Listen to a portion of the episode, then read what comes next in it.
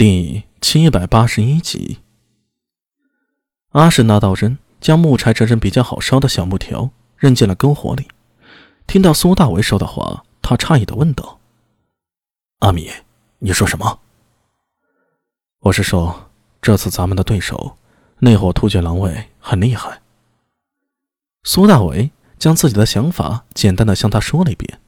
“你有没有觉得，从昨晚赤后失踪开始？”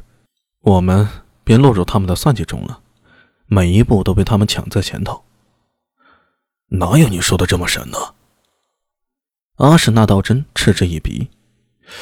真要这么厉害，难不成连我们追击他们都能提前料到？我倒不信。呃，话还没说完，他添柴的动作突然一僵，扭头看向苏大为时，彼此中的眼睛都透着凛然之意。并非不可能。从已发生的事，幕后策划这一切的一定是个高手，非常善于揣摩人心，并且利用时间长。不要说这么复杂。阿史那道真将手里的柴轻轻往火里一掷，火光收缩了一下，随即变得更加明亮。你就说我们接下来如何做吧。容我想想。自己手下的火掌不能不救，王文度遗失的情报。也一定要追回。苏大为伸手捏着眉心，今夜大雪是哪里都去不了了，他们也一样。此刻，想必这伙突厥狼尾也正困在金山山脉某处。让我先把思路整理清楚，一定有办法。我们出发前，大总管可说了，此次是军礼，若是不能抓到那伙突厥狼尾，我们都得受到军法。阿史那都真说了一句。山洼里，连同其余五十名斥候，人人都沉默下来。陈知节虽然平时嬉笑怒骂，但是在行军法上却从来不手软。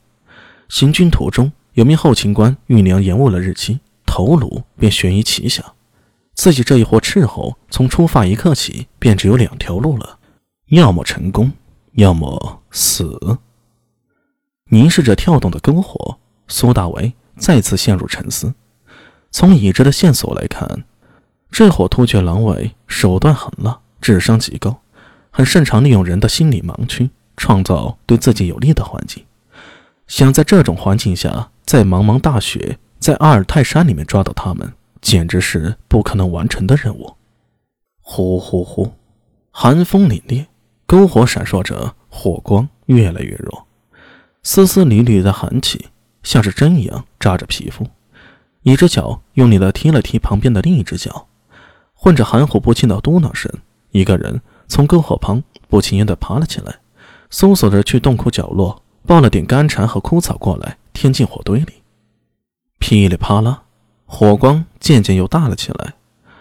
阿史那沙比坐在篝火前，双眼中像是有两簇小火苗在跳动，火光将他的脸庞轮廓照亮，那线条仿佛刀削一样。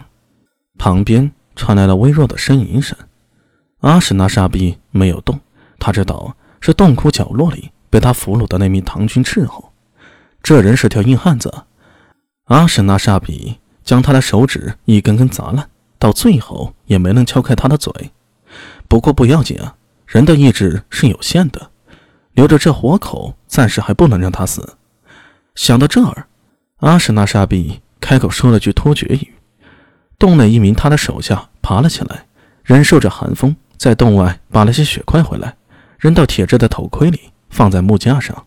很快便化了一堆热水，把这水给那名唐军斥候灌下去一些，暂时把命给吊住，可不能让他这么就死了。阿什纳沙比默默地看着这一切，除了突厥语，实际上他的唐语也还说得不错。贞观年前，父亲阿什纳赫鲁。受太宗封册，西突厥统叶护，也就是那段蜜月期，他曾跟着使节，他曾跟着使节入了大唐，不但见到了大唐的繁华，还曾在长安求学。比起普通的突厥人，他对大唐的了解更深。阿锦，外面的风雪好像小了。一名突厥狼卫走到他面前，低声说道：“阿锦。”是草原上布了酋长的意思。阿史那沙比被父亲西突厥可汗封为手下一部的首领，同时也是阿史那赫鲁手下狼卫的首领。如果狼卫是狼，那他便是狼王。阿锦，如果明天风雪停了，我们继续赶路吗？说话的狼卫看了一眼蜷缩在洞内角落的唐军俘虏，说道：“就怕这人熬不住啊，半路死掉了。”不会。阿史那沙比冷静的说道：“现在是冬季，伤口不会发疮，他死不了。”说完，他朝着角落里几名狼卫招了招手。将他们招到身前来，随手取了根木柴在手里，以柴代笔，在地上画了起来。第一，不管他们，继续埋头赶路；第二，沿路设些陷阱机关，或者故意伪造一些假线索，让他们追击的速度变慢。